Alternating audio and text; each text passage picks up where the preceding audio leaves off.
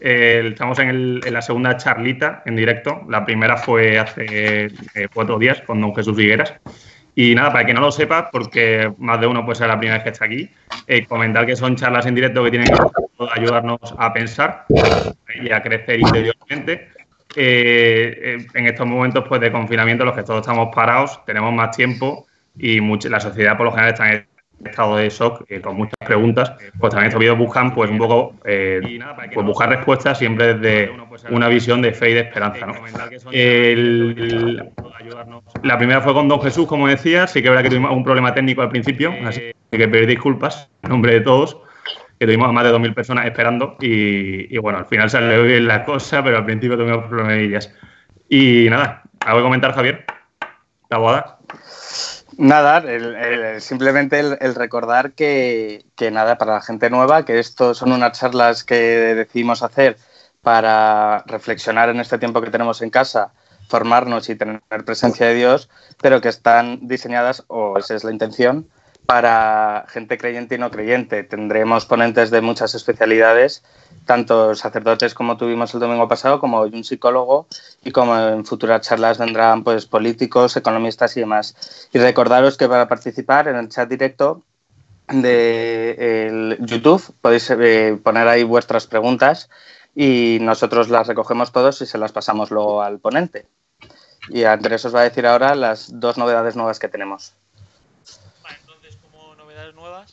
Eh, deciros que ya hemos abierto la web, ¿vale? Que la tenéis en la descripción del vídeo y en la información de YouTube de la página, eh, que es itstimetothin.es, que podéis acceder en cualquier momento, ya sea pues para agregaros al grupo de, WhatsApp, para enteraros de cuándo haremos las charlas y quiénes serán los próximos ponentes, como, como para entrar al propio canal de YouTube y ver todas, todos los vídeos que se van a quedar siempre eh, grabados en YouTube, ¿vale? O sea, no por escucharlo en, en directo no vais a poder verlo. Así que esas son las novedades. Y nada, Álvaro. Eh, Antes de nada, mil gracias a, Alonso porque el tío es un crack, un figura, y lo vais a ver ahora. Ha llegado y enseguida con muchísima celeridad aceptado, nos ha puesto todo facilidades y lo hemos montado en un momento. Al final esto se ha creado hace nada y entonces mil gracias. Y nada, para presentaros al ponente que vamos a tener es Alonso García de la Puente. Él es psicólogo y está en el Centro de Cuidados Paliativos de La Laguna. Por lo tanto, él la muerte la ve muy de cerca y en estos momentos también el estar acompañados y a, los ancianos que, tengan compañía. Y bueno, para daros un dato a lo mejor curioso y que creo que podéis tener en cuenta del ponente, es que antes de entrar él en, en la laguna era ateo no creía en Dios, no tenía ningún, ningún tipo de creencia. Y cuando entró, cambió al ver que la gente moría con fe y esto le ha marcado. Y además, a lo mejor como dato curioso, él cuando fue a aplicar para entrar dentro de este proyecto, dentro de la laguna, un montón de gente aplicó y puso currículums encima de la mesa y él lo puso también. Y, y solo le cogieron a él con todos los que había de gente. Y, él considera que es porque el de arriba para él. Así que nada, ya sin liarme más y para que tengáis una visión de cómo puede ser, eh, voy a dar paso a Alonso, que es un máquina y un figura del tema. Y, y nada, Alonso, todo tuyo. Bueno, pues en primer lugar quiero agradeceros mucho a todos que me hayáis invitado y, por supuesto a mí un, un rato de conversación, de reflexión pues me gusta siempre y yo creo que, es lo que debemos hacer todo y tenerlo como costumbre, esto de sentarnos a hablar los unos con los otros. Y bueno, pues me gustó además muchísimo la pregunta que me hicisteis, cómo planteasteis el tema, ¿no? Que la pregunta es, y después de todo esto, yo creo que es una pregunta que nos estamos haciendo todos eh, por dos cosas principales. Y, estas son que, que, después de todo esto, ¿qué? Porque necesitamos pensar en que hay un después porque estamos hacinados, estamos angustiados, estamos metidos en nuestras casas sin saber qué hacer ya con nuestras vidas y, esto nos da como un halo de esperanza, ¿no? El pensar y después qué. Pero por otra parte también he escuchado mucho esa reflexión de eh, después de esto todo va a cambiar, eh, porque esto está siendo muy grave. Y efectivamente esto puede pasar y, verdaderamente mm, podemos cambiar. Pero el cambio, la experiencia nos dice que nunca viene solo. el, cambio no, viene porque sí, porque haya pasado algo, eh, sino que el cambio viene eh, a consecuencia de un ejercicio que hacemos nosotros para cambiar las cosas. Si yo no empujo un vaso, el vaso no se cae. Lo tengo que empujar, tengo que hacer una fuerza y un movimiento para que eso suceda. Entonces, bueno, eh, esto, esto nos lleva a, eso, ¿no? A qué, estamos haciendo con este tiempo de, hacinamiento y de, estar metido de confinamiento, perdón, hacinados también a veces estamos en determinadas casas con muchos miembros, pero de confinamiento, ¿qué estamos haciendo? Estamos pensando o nos estamos llenando de tareas. Yo pensaba un poco en mi día a día, ¿no? Y, mm, me he dado cuenta que han llegado a, mi WhatsApp como 18 tipos de tablas de ejercicios 25 eh, quedadas con amigos, eh, luego preguntarle a tu madre, a tus abuelos, a tus tíos, a tus primos, a tus amigos, a tus compañeros de trabajo, a todo el mundo qué tal está y preocuparte por ellos. Y al final del día acabo agotado, agotado de tanta actividad. Y lo peor es que eh, escucho, bueno, a compañeros míos incluso, ¿no? Psicólogos diciendo que, hay, que hay que hacer muchas tareas. Y, mm, y sí, las tareas están muy bien para, para una cosa, y es no escuchar el silencio. Voy a contar una anécdota que tenía el otro día. Yo vivo en Moncloa, en Madrid, y, es una zona universitaria. Y además mi comunidad eh, tiene, tiene una particularidad y es que eh, hace de caja de resonancia del ruido y hay mucho ruido siempre. Lo primero que me impresionó del estado de alarma era el silencio. Pero después del silencio empecé a descubrir sonidos, que era el de los pájaros. En mi zona no se escuchan unos pájaros nunca en la vida escuchan coches, gritos y a todas horas, además, de gente.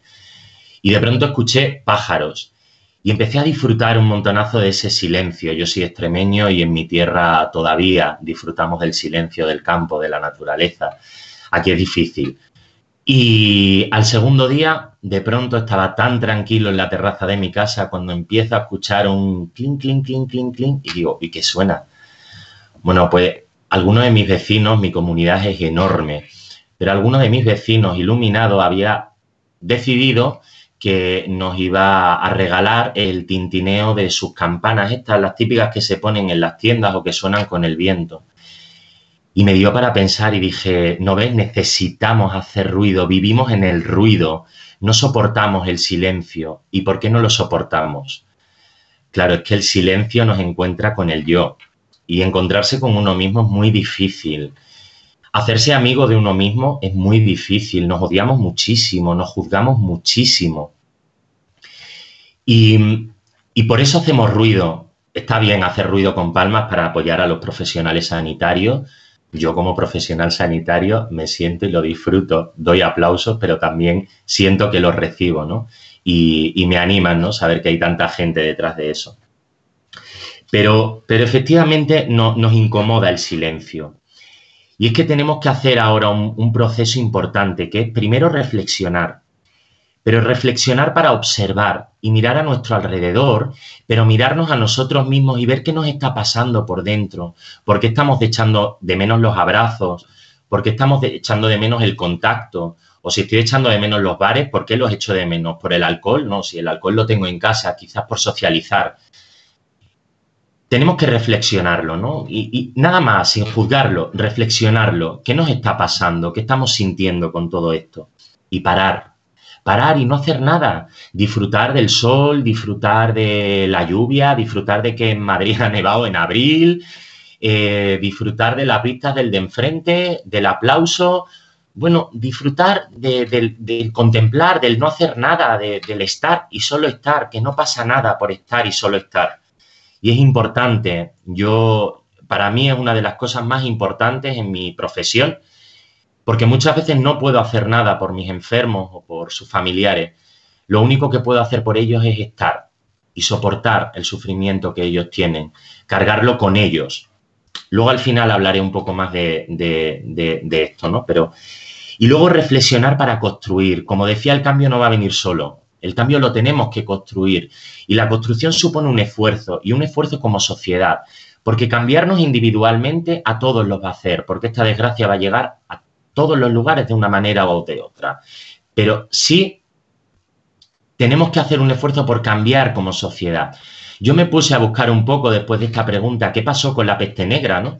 Que, es así como eh, la peste negra, digo, la gripe española, la peste, bueno, da igual, la última, una de las, de las grandes plagas que ha asolado la humanidad, ¿no? Eh, en la época de medieval surgió la burguesía, que la burguesía luego lleva al capitalismo, ¿no? Pero la burguesía surge de gente que se une para ayudarse, ¿no? De gremios que se empiezan a agregar para ayudarse y no, no pertenecen al gobierno, sino que las personas se ayudan unas a otras, se empiezan a mirar unas a otras y a evaluar las necesidades de unos y de otros. ¿Y, ¿Y, qué es lo que pasa, no? ¿En qué momento estábamos antes? Para contestar hacia dónde vamos, ¿dónde estábamos? Estábamos centrados en la mirada del yo, sin mirarnos a nosotros mismos, porque como decía antes, nos duele, sin mirando las necesidades que tenemos. La necesidad de salir, la necesidad de estar con mis amigos, la necesidad de viajar, la necesidad de disfrutar. Al final un poco, mm, cayendo un poco casi en el hedonismo, perdonadme porque no soy filósofo, y igual me equivoco con la terminología, pero así como lo entiendo yo, un poco en el disfrute y la satisfacción de la pulsión, de la necesidad que, que empiezo a tener de cosas que no son necesarias. Y es que el sufrimiento es, es esa parte que estamos evitando en la sociedad y que es parte de cuando estoy saliendo de mi yo. ¿Por qué? Porque es lógico, ¿no? El hombre se defiende, se tiene que defender ante un mundo aversivo y tiene un instinto de supervivencia. Si yo tengo un instinto de supervivencia, eso quiere decir que me tengo que mirar para sobrevivir. ¿Qué pasa? Que cuando yo renuncio a ese instinto de supervivencia, sufro, que es cuando me entrego al otro y ahí empiezo a sufrir. Sufrimiento no nos gusta, pero es necesario. Y no solo es necesario, sino que es inútil luchar contra él porque nos pertenece desde el momento en el que nacemos hasta el momento en el que nos vamos. Siempre va a estar presente el sufrimiento de una u otra manera. Y tenemos que salir del otro. Hay una reflexión que escuché una vez que me encantó, y es que el único animal que, que hace ruido al nacer es el ser humano. Y lo decía de una manera muy poética, y decía, es el grito que el humano da a la sociedad diciendo, te necesito para que me cuide. Y efectivamente el humano es un ser social. Y que aunque se tiene que defender y tiene que mirar por sí mismo, la única manera de alcanzar su total eh, yo, o, sea, de, de desarrollarse, porque estamos creados, por así decirlo, para eso, es darse al otro. El niño llora eh, los animales aprenden a andar rápido, no hacen ruido y lo hacen por la noche para que nadie les escuche. Nosotros lloramos al nacer y le gritamos a la sociedad, necesito que me cuides. ¿no? Y esto es una de las primeras reflexiones que, que, nos lleva el, momento en el que estábamos viviendo, el momento del antes, eh, en el que la mirada solo era hacia uno mismo. Ahora, ¿dónde estamos? Ahora estamos en una catástrofe, en una pandemia en algo que efectivamente eh, toda catástrofe genera cambio. Eh, y, como decía al principio, no es necesario pensar en ese cambio. No es muy necesario porque nos produce esperanza. El ser humano tenemos que pensar que tiene varias partes dentro de, sí mismo, ¿no? Una parte conductual de cómo nos comportamos, eh, una parte emocional de cómo sentimos y una parte trascendental y espiritual de cómo nos relacionamos con, el sentido de la persona, con la trascendencia de quién soy, más allá de lo que soy. Pero, pero ¿qué pasa en una catástrofe, ¿no? En, esa parte emocional? Que empiezan a surgir las defensas psicológicas, las defensas de huida, de negación, y empezamos a, escurrirnos de la situación, a no, querer, a no querer afrontarla, a no mirarla de frente porque nos hace daño. Por eso tenemos que estar muy atentos. Por eso hablaba de reflexionar, parar y reflexionar. Porque si no lo hacemos, nos vamos a defender. Y el que se defiende no afronta ni cambia. Solo huye o mira hacia otro lado. El cambio tiene que ser en principio individual. Para luego ser social. Y esa es la mirada que decía que teníamos que tener una mirada hacia la sociedad. Esto nos está cambiando en este momento. Esa necesidad que sentimos urgente de relacionarlos con el otro, de salir, de ver, de celebrar, de estar, cada día me enfrento, ¿no? A ese problema, el de no estar. Yo, como decían, eh, trabajo en un hospital de cuidados paliativos y efectivamente yo, mi trabajo, mi día a día es estar con gente que está enfrentándose a la muerte. y era una situación muy dura. ¿Y ahora por qué es más dura la situación? Porque ahora ya no hay gente que acompañe porque no pueden venir los familiares, porque la gente está sola. Porque yo antes les enseñaba a los compañeros cómo me disfrazo eh, para poder ver a un visitante, a un, paciente, perdón, y cómo les visito y me pongo el, EPI este famoso, ¿no? Blanco, con capucha, gafas, mascarilla. Entonces me presento como a otro planeta y digo, hola, soy Alonso el psicólogo, o bueno, o puedo ser cualquier persona, porque solo me ven los ojos. Y el primer día me angustié muchísimo porque digo, ¿cómo conecto yo con esta persona que no me puedo acercar, que no me ve, que, no sabe quién soy? Dije, bueno, sigo teniendo dos cosas que, eh, puedo usar, la mirada y la voz. Eh, se me ven los ojos a través de las gafas y, y ahora estoy aprendiendo, lo tengo que aprender sobre la marcha, a poner mirada compasiva, a poner mirada de acompañar a la persona y a modular mi voz eso ya lo hacía, ¿no? Y estamos más entrenados en ello. Pero sí ponerle mucha más atención a cómo pongo mi cuerpo para que mi cuerpo acompañe al otro y pueda sentirme ahí a su lado. Y efectivamente es muy duro. Necesitamos del otro. Lo necesitamos urgentemente. ¿Y qué vamos a hacer después de esto? ¿Vamos a seguir solos? ¿Vamos a seguir conectados a través de YouTube? Pues probablemente sí. Probablemente sí, si no generamos ningún cambio, si no empezamos a despreciar aquello que no nos está haciendo bien, porque va en contra de nuestra naturaleza. Mm, alguna vez se ve una lechuza por el día, pero las lechuzas viven por la noche, se sienten a gusto por la noche, y esa es su naturaleza. Y la nuestra es la de la sociedad, somos animales sociales, y por ello nos tenemos que relacionar. Este es el ahora, ¿no? Ahora, ¿cómo me siento? Me siento solo, me siento necesitado, me siento angustiado. Y qué curioso, porque empieza a surgir algo muy bonito, y es que todos nos sentimos igual. Y gracias a eso podemos hacer un ejercicio que se llama empatía, que todos hemos oído hablar de él, ponernos en el zapato del otro. Y la empatía es muy bonita, porque efectivamente nos pone en el lugar del otro. Pero ahora estamos llegando a un grado más.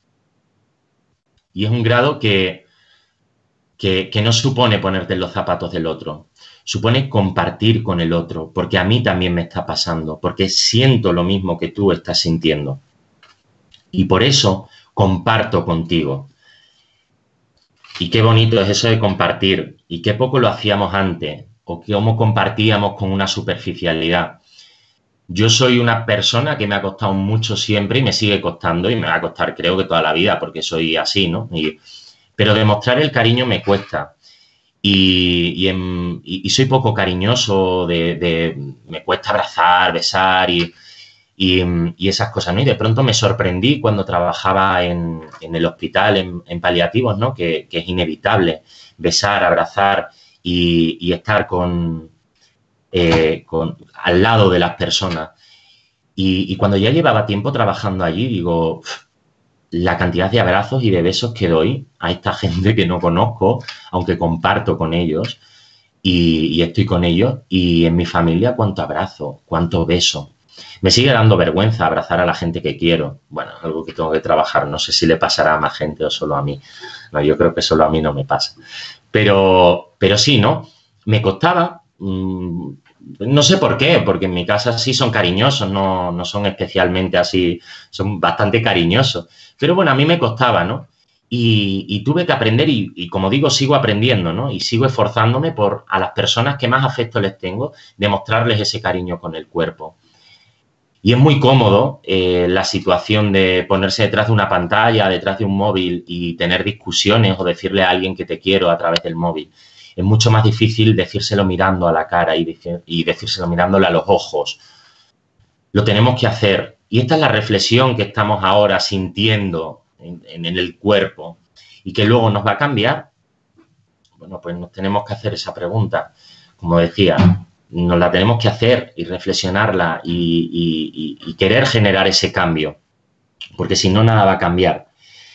Esta mañana leía una, poesía por un meme que me pasaban eh, que decía, eh, en un cubo de basura además estaba, y, decía algo así como que la poesía era necesaria e inútil, así como la esperanza.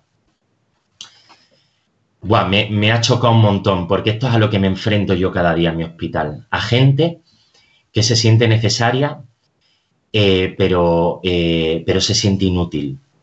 Se siente inútil porque ya no pueden hacer nada, ya no trabajan, han perdido han perdido su coche, están en un hospital, ya no tienen su coche, ya no pueden ir y moverse en coche, están en una cama eh, metidos. Eh, ya no tienen su cara porque están enfermos y, les ha cambiado y la medicación les cambia. Ya no tienen su ropa, van con un batín azul del, hospital, que además es bastante horrible, ¿no? y que te, iguala a todos, porque todos van con, con, el mismo batín este, ¿no? Y abierto por atrás, que se te ve el culillo y... O sea, lo pierdes todo, todo, ¿no? Y entonces ahí es cuando la gente empieza a decir, ¿y qué sentido tiene esto? Es que esto no tiene sentido. Claro, buscar sentido en, en, dos días es imposible, ¿no? Es un trabajo que hay que hacer a lo largo de la vida. Lo que decía, ¿no? ¿Quién soy? y, por qué valgo, ¿no? Por eso decían, yo me convertí, ¿no? Eh, yo me, di cuenta de, una verdad porque la verdad existe, ¿eh? Esto también es importante. Yo era de la corriente del, relativismo, todo se relativiza. No, no, la, verdad existe. Y por supuesto que no podemos acceder de manera completa a ella porque, porque tenemos limitaciones. Pero, pero la verdad existe y podemos acceder a ella de una manera así velada, ¿no? Y, yo me di cuenta de una verdad súper pronto, y es la verdad del amor. Y es que las personas sí tenían un sentido, y era que cuando estaban en la cama, eh, algunas de ellas en, coma, ¿no? Y a mí me impresionaba, ¿no? Su mujer, las distancias en Madrid son muy grandes. Y venían desde la otra punta de Madrid, se cogían el autobús, se cogían el, el, cercanías, luego se cruzaban el parque de noche eh, andando y llegaban a mi hospital y, estaban allí a primera hora de la mañana para poderle acompañar a esa persona que ya no hablaba, que ya no se enteraba de lo que le decían porque estaba en una situación de coma y seguían yendo. Y había gente que me decía, ¿y qué sentido tiene esto? Y yo pensaba, si cambiase a esta persona por un muñeco, ¿tú vendrías y harías todo eso? No. Mucho menos por un mueble o por un objeto, ¿no? Bueno, un muñeco es un objeto, pero, pero se parece al humano. Pero quería decir, eh, perdón, em, ¿lo harías? No. No, ¿por qué? Porque, porque el que está ahí no, es un ser inerte, es una persona. Una persona que tiene todavía la capacidad de generar amor. Eh, lo genera porque la gente que está a su lado siente amor hacia él. Y también tiene capacidad de recibir amor en forma de caricia, de consuelo. Hoy hablaba con una, una mujer, ¿no? Que tiene allí a, su madre, tiene 97 años su madre y, con un Alzheimer de, una, evolución muy larga, de muchos años de evolución. Y, su madre, pues, bueno, está allí tumbada en la cama y no hace nada, no, responde a estímulos ni nada. Y me decía, Alonso, eh, pero yo la, la beso y la acaricio. Y yo le decía, Claro, ¿por qué no? Bueno, es que ella no se entera. Y yo le decía, ¿y de qué se entera un bebé cuando nace? Digo, un bebé se, se entera de que la acarician y siente seguridad. Un bebé, si te escucha gritar, se pone a llorar. Y si escucha una voz pausada, tranquila y amorosa, se calma de su llanto. Lo que decía, su madre tiene capacidad de recibir amor todavía. Todavía puede recibir, todavía se puede hacer algo, darle amor hasta el último aliento, hasta el último momento, acompañar. ¿Cuántas veces yo he estado en una situación en la que un paciente se ha puesto malito, muy malito de pronto, y la familia, bueno, pues había salido y no estaba. Y, yo he avisado, me he metido en la habitación y me he sentado al lado del paciente, agarrarle la mano mientras daba sus últimos alientos y el consuelo que era para el familiar cuando llegaba y yo le decía, no te preocupes, he estado a su lado, ha fallecido tranquilo y yo he estado dando todo el rato la mano a tu familiar. Les calmaba que no hubiesen estado solos porque efectivamente esa persona sigue siendo persona. Y esa mirada compasiva que tenemos y que decía antes que teníamos que tener, que tenemos que tener hacia el otro. ¿Y qué hacer cuando, cuando se da la situación esta, ¿no? En la que dejamos de ser dioses, que nos encanta jugar a ser dioses y a pensar que lo tenemos todo dominado y que somos dueños y señores de nuestra historia. Y nos damos cuenta que esto no es así, que hay cosas que nos superan. Pues en psicología lo llamamos la capacidad de tolerar la frustración. Nos frustramos porque no conseguimos nuestros objetivos. Y es que esa es la mayor tentación ¿no? que tenemos. Y ahora es el momento de hacer una cura de humildad. Y humillarse es algo precioso. Humillarse significa reconocerse necesitado del otro. Como decía desde el principio, ese grito a la humanidad, saberse necesitado del otro.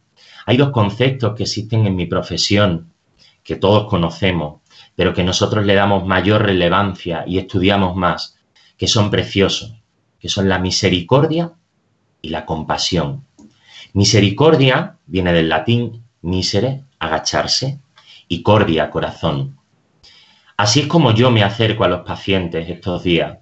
Así es como yo me acerco no a los pacientes, sino a su sufrimiento, a su corazón, a su alma, a lo que les está pasando, a su historia, haciéndome pequeño, agachándome. Porque la grandeza del sufrimiento, la grandeza del otro, no la grandeza del sufrimiento porque sea grande el sufrimiento en sí mismo para adorarlo, no. La grandeza de lo que la persona siente con ese sufrimiento. Ante eso, la única manera en la que yo me puedo acercar es haciéndome pequeño, agachándome, agachando mi corazón delante del otro, no diciendo, bah, qué tontería, pues yo sufro más, pues el otro sufre más, pues en África se muere la gente de hambre, o como escuchaba, y es verdad, ¿eh? Se mueren cada día 5.000 niños de hambre y ahora nos escandalizamos, pues, pues sí, nos tenemos que escandalizar por todo, no es elegir una cosa u otra. Al final es agachar el corazón ante, lo, ante el sufrimiento del otro. Y el otro concepto, que es el más bonito, y es del que os hablaba antes, la compasión. Compartir la emoción. Compartir con el otro lo que está sintiendo. No ser un mero espectador, sino, como decía, estar. Estar al lado. Cuando no se puede hacer nada, sí se puede hacer una cosa. Estar. Y es que el amor es la conexión que hay entre todos nosotros. Siento parecer así como a lo mejor un poco, ay, el amor, el amor. No, pero es así. Si es que estamos hechos por amor, vivimos en el amor y nos vamos hacia el amor. Esto es la verdad de la que hablaba. Esto sí es una verdad. Por eso la gente está hasta el final de sus días. Por eso la gente comparte y puede compartir la emoción con el otro, porque también la sintió y la podemos sentir juntos y compartirla juntos. Esto es lo que no estábamos haciendo antes. No nos estábamos mirando. No había una mirada compasiva hacia el otro. Como yo decía, yo ahora solo tengo la voz y la mirada para acompañar al otro. La importancia de la mirada compasiva. Pero la mirada no solo en cómo pongo mis ojos, sino en cómo entiendo tu situación. Vivimos en un mundo que es global. Y esto es inevitable ya. Estamos todos unidos y juntos y empezamos a mirarnos entre nosotros y a cuidarnos, o vamos a sufrir mucho. Lo mismo que sufre cualquier animal cuando lo sacas de su naturaleza, de para lo que ha sido creado. Y nosotros tenemos la suerte, los cristianos, de saberlo y los no cristianos de enterarse ahora si no lo habían escuchado nunca. Pero es que lo primero que nos pasó a nosotros es que fuimos amados por Dios. ¿no? ¿Y hacia dónde vamos? Vamos hacia esa plenitud del amor de Dios.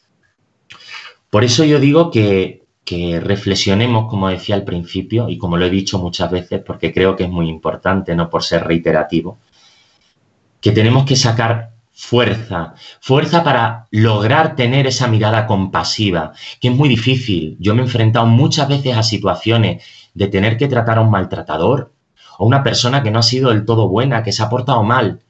Y es difícil, es muy difícil. Pero detrás de sus circunstancias y de sus actos está la persona, la persona que es amor, que decía. Y cuando la descubre, te das cuenta que detrás de todo mal y de todo bien hay corazones, corazones que, que, sufren y que por eso actúan a veces mal. Empecemos, como decía, a mirar con esa mirada compasiva, a centrarnos en el ahora, a centrarnos en el ahora. ¿En qué haremos después? No, construyamos ahora para que después haya cambiado algo. Y trabajar la mirada, la mirada hacia el otro, la compasión. No nos frustremos, no nos frustremos, humillémonos, que no pasa nada sentirse necesitado. Es precioso saber, saberse necesitado y que alguien te ayude. Y bueno, tenía aquí un reloj y me dice que quedan tres minutos. Así que agradeceros muchísimo a todos los que habéis estado ahí detrás. Espero haberos iluminado en algo, no lo sé. Eh, es solo media hora y, y, hablar mucho, hablar mucho. A mí me encanta poder, me encantaría teneros a todos en un salón, ¿no? Y que pudiésemos reflexionar todos juntos. Y si es con una cerveza en la mano, con un vino, también mejor, que nos soltamos más y nos abrimos más. Así que cuando salgamos de todo esto vamos a quedar y vamos a vernos y vamos a disfrutar juntos y vamos a hablar y vamos a mirarnos y vamos a ser compasivos. Y seguro que, que nos irá mucho mejor. Así que gracias, un abrazo y os espero en Laguna cuando queráis conocer nuestro proyecto. Estaremos encantados de enseñar lo que hacemos y, de, de, enseñaros precisamente eso, que es lo que dice la gente. Hoy me decía una paciente, esta que tiene a su mamá de 97 años, dice, Alonso, cuando he llegado hoy, lo que he sentido es mucha paz en este sitio, en un lugar donde está todo el día muriendo gente. Ella sentía paz y tranquilidad. Decían, vosotros no trabajáis, sino que nos cuidáis. Y esa es la diferencia que, hacemos en Laguna y que, y que esa la marca también, bueno, pues el espíritu que tenemos en Laguna, ese espíritu cristiano, ¿no? De, la mirada al que sufre, de la mirada al, necesitado. Y ya no quiero quitar más tiempo porque ahora creo que vienen las preguntas. Gracias por todo.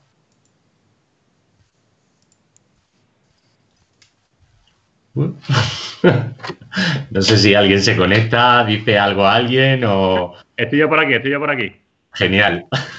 Oye, hay muchas preguntas y decir que son muy buenas, que tenemos que elegir porque ya que estemos ahora charlando unos 20 minutillos, eh, dicen por aquí, este es Juan José, dice, lo más grave que experimentamos es la política establecida ante la escasez de respiradores, ¿vale? Se da prioridad a los jóvenes frente a los ancianos. La pregunta es, ¿piensas que va a haber una autocrítica de esta política o que por el contrario es un comienzo para establecer la eutanasia a los mayores? Bueno, eh, mi reflexión, fíjate que después de mm, de, todo. Eh, cuando empezó todo esto, yo, yo estaba pues muy angustiado con la proposición de ley sobre la eutanasia, porque efectivamente es algo, es algo muy bestia que va a suceder y que esperemos que no suceda, ¿no? Eh, y además que no tiene nada que ver con la religión, ¿eh? O sea, no, ahí sí que no tiene nada que ver la religión, sí tiene que ver con, el ser humano, bueno, es una bestialidad, me encantaría tener otro día para hablar de esto, pero pero, pero efectivamente, eh, hemos hecho un cambio muy bestia y espero que reflexionemos sobre eso y nos demos cuenta de eso. Y es que en el momento en el que íbamos a debatir sobre la eutanasia en el Congreso, todo se paraliza y la humanidad entera tiene que fijar su mirada en el débil, en el que lo necesita, en el que está mal. Y entonces centramos esa mirada y los cuidamos. Y encima no solo eso, sino que nos sentimos mal porque no llegamos a todos. Y hay gente que se está muriendo y no queremos que se mueran, queremos ayudarlos, queremos salvarlos, tengan 80, 90 o 101 como veía el otro día. Ojalá hubiese respiradores para todo, pero esto efectivamente nos ha pillado de sorpresa y no estábamos preparados para soportar una crisis así. Yo no me voy a meter en si está bien gestionado o mal gestionado, porque no, creo que sea el foro para hablar de política, ¿no? Eh, porque además eso tiene que ver con ideas y ensucia mucho. Eh, yo lo que sí haría esa reflexión importante, ¿no? Que espero que la gente se dé cuenta que la eutanasia no es un camino, el camino es el cuidado del débil, la protección del débil. Y por eso estamos renunciando a nuestro yo, a nuestro ego, estamos renunciando a nuestra necesidad de disfrutar para cuidar del otro. Porque yo podría salir mañana a la calle y ¿qué pasa? A mí no me va a pasar nada. Yo ya he pasado el coronavirus, he sido positivo y lo he pasado. Y yo podría salir a la calle y contagiar a la gente si es que no me hubiese pasado nada. Ahora, ¿por qué no lo hago? Porque cuido del otro, del otro que ni siquiera conozco. pero me preocupa el otro, me preocupa el débil, el que sí se puede contagiar y pasarle algo aunque a mí no me pase. Eh, pregunta Alicia Rubio, eh, eh, Alicia Ruiz Rubio. ¿Es bueno preocuparse y sufrir si no se puede hacer nada? ¿No sería más sano psicológicamente distanciarse? No, distanciarse nunca ayuda. el sufrimiento hay que, mm, hay que vivirlo y hay que sentirlo y no podemos evitarlo, es parte nuestra. Y al sufrimiento lo que hay que hacer es darle sentido. Preguntarle a cualquier madre si mm, dicen, no, mira, yo, habrá alguna, ¿no? Que ha tenido un hijo, ha sido muy traumático y no ha podido tener más, pero la mayoría, ¿no? Mm, vuelven a tener otro hijo, ¿no? Y incluso muchos hijos más, ¿no? Y el parto supone un trauma. Pero ¿qué pasa? Que todos esos dolores eh, del parto, ¿no? Cobran sentido cuando sacan al niño, se lo ponen encima y dicen mil dolores más. Eh, yo, mi, mi madre, perdón, a lo mejor no le gusta que cuente esta anécdota, pero, pero lo dice así con mucha ternura, ¿no? Y con, y con gracia. Pero dice, nacería siete veces solo por teneros. Y, fíjate si le costó que, conmigo, de hecho, casi se muere cuando, cuando nací. Eh, casi nos morimos los dos. Y volvería a, hacer, a nacer para hacer siete veces eso, porque le dio sentido al sufrimiento. El sufrimiento tiene que tener sentido, eh, no evitarlo, afrontarlo y mirarlo de cara. Y sentirlo, no pasa nada ayudados por el otro y sintiéndonos necesitados por el otro y acompañados por el otro, lo podemos superar. Eh, pregunta Leticia Gámez, eh, ¿por qué piensas que nos da miedo el silencio en relación al principio de la charla? Bueno, como decía un poco, esbozaba, el silencio nos da miedo porque nos escuchamos, porque escuchamos nuestra conciencia, porque escuchamos a Dios. y, y no nos gusta porque nos maltratamos, como decía mucho, y, no nos vemos con la mirada de Dios, eh, con esa mirada ¿no? que nos creó. Yo el otro día, yo flipaba con una amiga que además no es creyente, y le decía, tía, imagínate, eh, digo, Digo, tú imagínate que ha habido un momento, ¿no? Cuando en la creación del universo, tal, ¿no? Con toda la, vaina, estrella, soles, eh, ¿no? Los principios de la física, pues todo eso se lo tenía que currar Dios para que se sosteniesen las cosas, se sostuviesen, perdón, las cosas, ¿no? Y no se cayesen. Y, y en todo ese mare magnum de movidas, ¿no? De pronto se para Dios, eh, como él no tiene tiempo, da igual que sea un segundo, una hora, ¿no? Se para Dios y empieza a decir, ¡buah! Voy a crear, mira, no voy a poner el nombre de mi amiga, pongo el mío. Eh, voy a crear Alonso, ¿no? Y, pues me lo imagino, ¿no? Así con media sonrisa y diciendo, va, pues lo voy a hacer alto, le voy a hacer una nariz grande, eh, lo voy a hacer pues con muy mala leche, pero también le voy a dar saler y gracia. Y, joder, o sea, que Dios, que el que ha creado todo esto, se pare un momento a pensar en mí y amarme, va, pues eso ya lo merece todo, ¿no? Y es saberse amado, es que es saberse amado. Cuando uno se sabe amado, encuentra la verdad y se relaja y, y todo fluye mucho mejor. Eh, me pregunta Mercedes Ross eh, por tu conversión, si nos podrías contar así a modo más de testimonio, breve, breve testimonio, cómo fue, porque según tenemos entendido fue, bueno, fue ya más bien adulto, ¿no? Sí, claro, yo entré hace seis años, pues con 29 años entré a Laguna, tengo ahora 35 años. Y, mm, y sí, bueno, yo, yo llegaba pues siendo muy ateo. Bueno, eso daría para otra charla de varias horas, pero eh, sí, yo llegué siendo pues muy ateo y, además defensor. A otra anécdota que cuento de mi madre es que yo le decía, mamá, ¿tú no te has dado cuenta que de pequeño descubrimos ¿no? que eh, los reyes son los padres, el ratoncito Pérez son los padres? Digo, Dios son los padres. Y ella me decía, Alonso, por favor, hijo mío, no me digas eso que sufro mucho.